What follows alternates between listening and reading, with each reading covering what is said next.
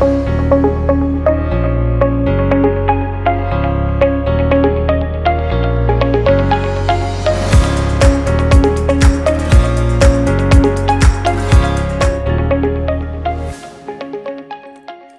amigos, bienvenidos al podcast Piedra Angular presentado por Global Grace Ministries. Soy Francis Hueso, la conductora de este podcast. Nuestra serie actual se titula Cartas a la Iglesia. En ella hemos estado discutiendo las cartas de Cristo a las iglesias del Apocalipsis.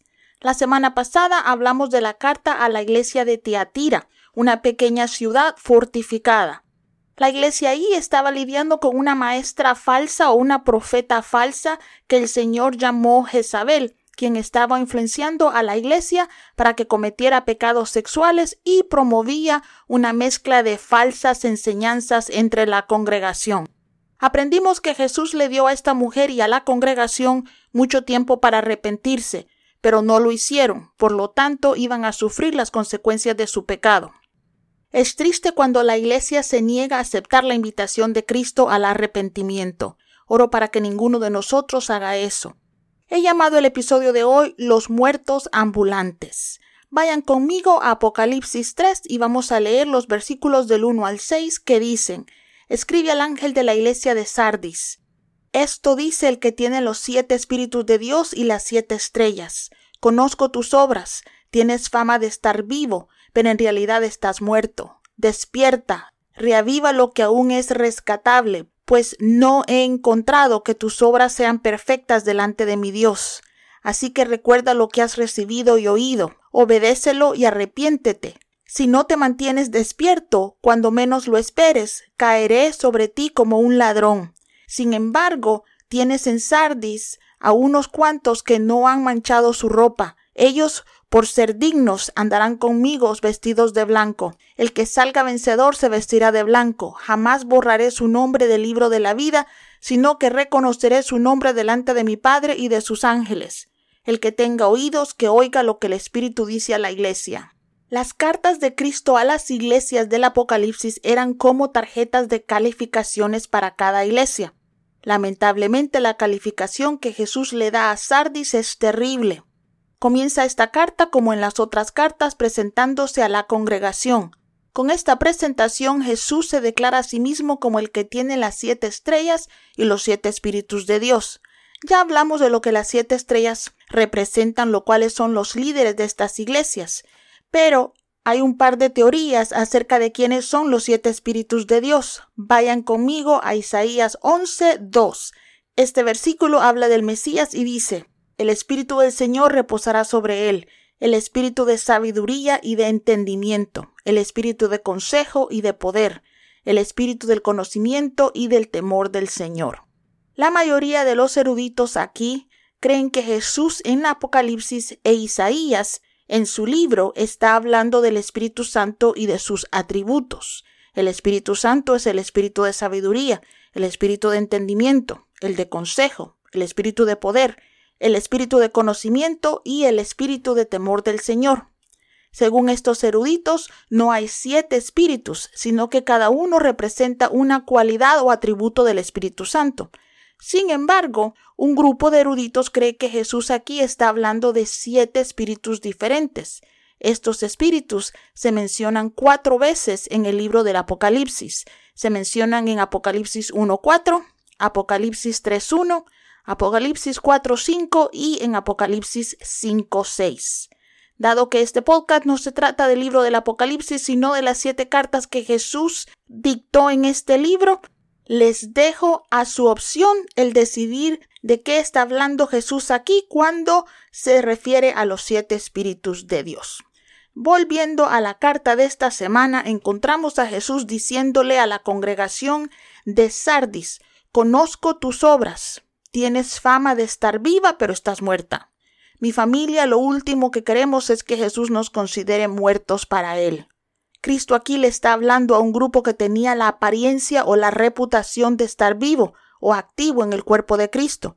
Pero como nadie puede burlarse de Dios, Jesús sabía que este grupo estaba espiritualmente muerto. Esta semana salí a caminar y oré preguntándole al Señor qué quiso decir cuando dijo que esta congregación estaba muerta.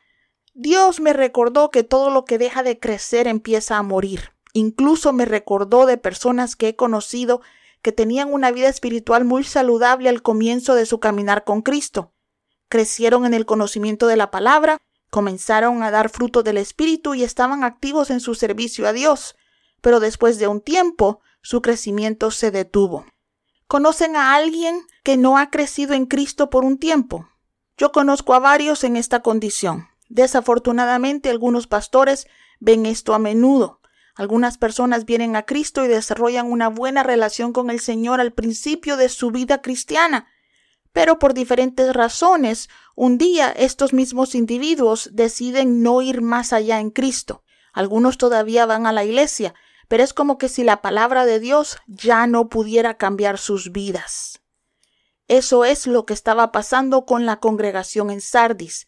Esta congregación vivía en una ciudad muy próspera.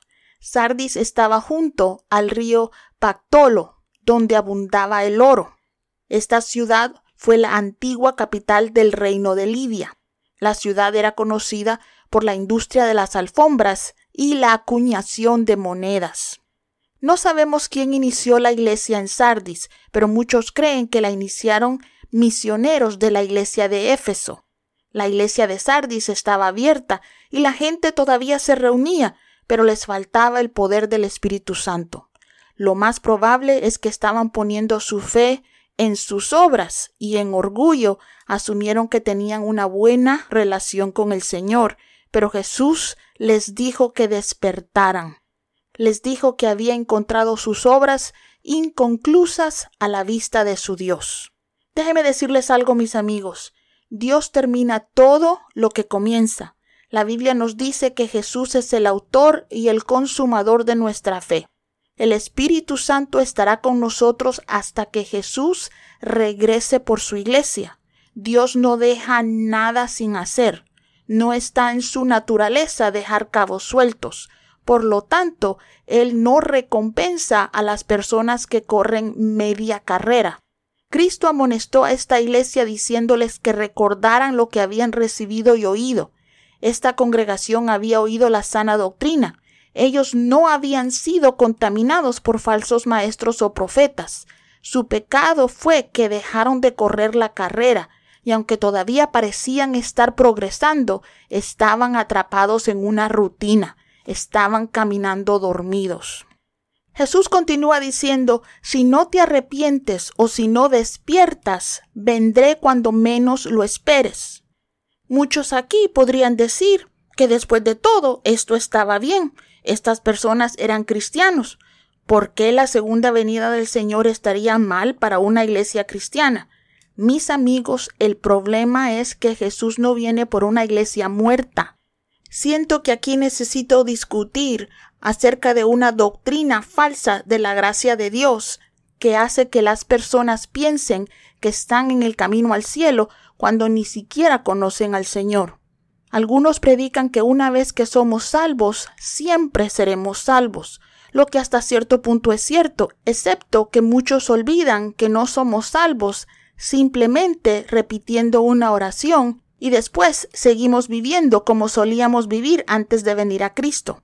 Mis amigos, la salvación llega a aquellos que entienden que son pecadores y están convencidos de su pecado. Esta convicción los lleva al arrepentimiento y a los pies de Cristo.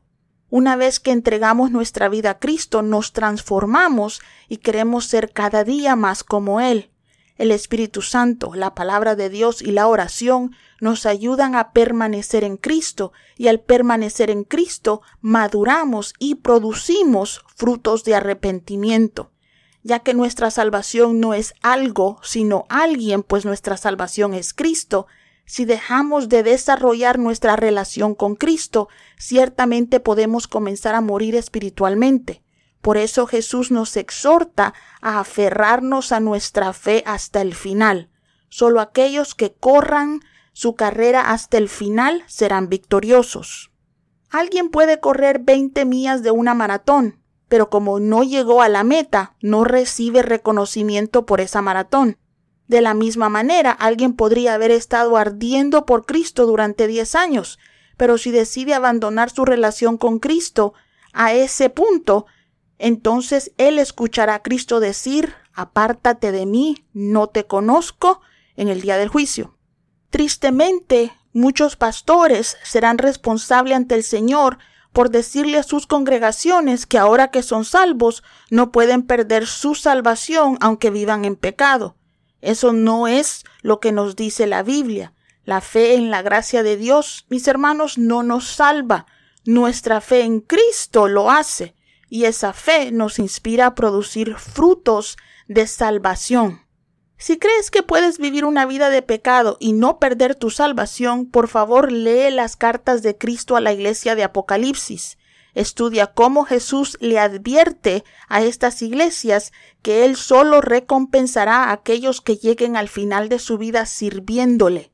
Y si necesitas arrepentirte, por favor hazlo.